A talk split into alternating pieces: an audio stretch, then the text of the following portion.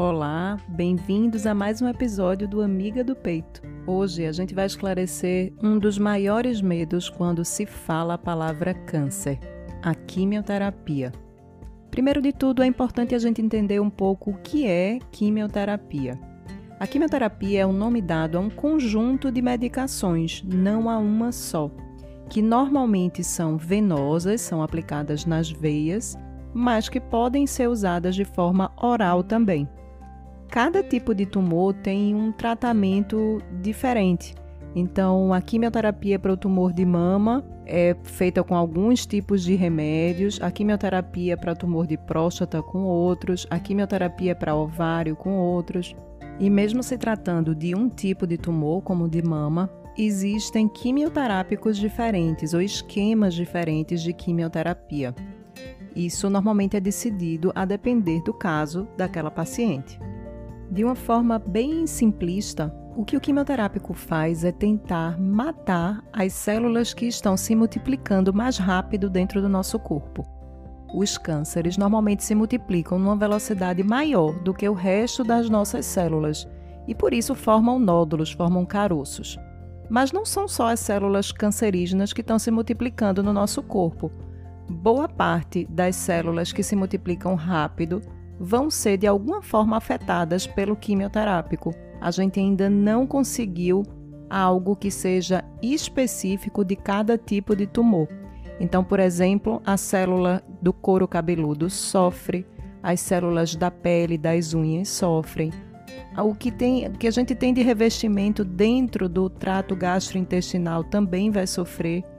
Então, boa parte, ou se não todos os efeitos adversos do quimioterápico é exatamente por esse motivo, porque a gente não conseguiu até hoje ser completamente seletivo, direcionado para a célula tumoral.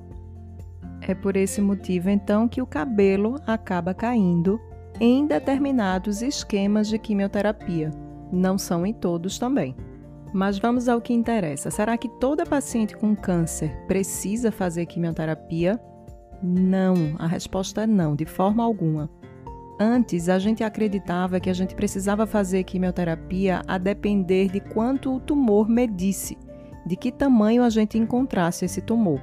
A gente já não pensa mais dessa forma, porque a gente descobriu que dentro do tumor de mama existem tipos de tumores de mama diferentes. Então vão existir tumores que, mesmo pequenos, vão precisar de quimioterapia, porque são tumores que se multiplicam mais rápido e existem outros que, mesmo maiores, não vão ser tratados com quimioterapia. Mas atenção, para se decidir se a paciente vai precisar ou não fazer um quimioterápico, a gente leva em consideração alguns fatores. E o tamanho ainda é um deles. Então, se você descobre um tumor muito grande, avançado, se você atrasa esse diagnóstico, as suas chances de fazer quimioterapia realmente aumentam. Mas se a gente conseguisse descobrir todos os tumores de uma forma inicial, a maioria deles não ia precisar de quimioterapia, porque a maioria deles são tumores de crescimento lento, são responsivos a um outro tratamento, que é um tratamento anti-hormonal. Mas o que eu queria deixar de mensagem aqui é: a gente tem indicado muito menos quimioterapia do que a gente já indicou no passado. Existem inclusive alguns testes hoje em dia genéticos que nos ajudam a decidir quais são as pacientes que não vão ser beneficiadas com tratamento quimioterápico. Então, um diagnóstico de câncer de mama não quer dizer necessariamente que você vai fazer quimioterapia.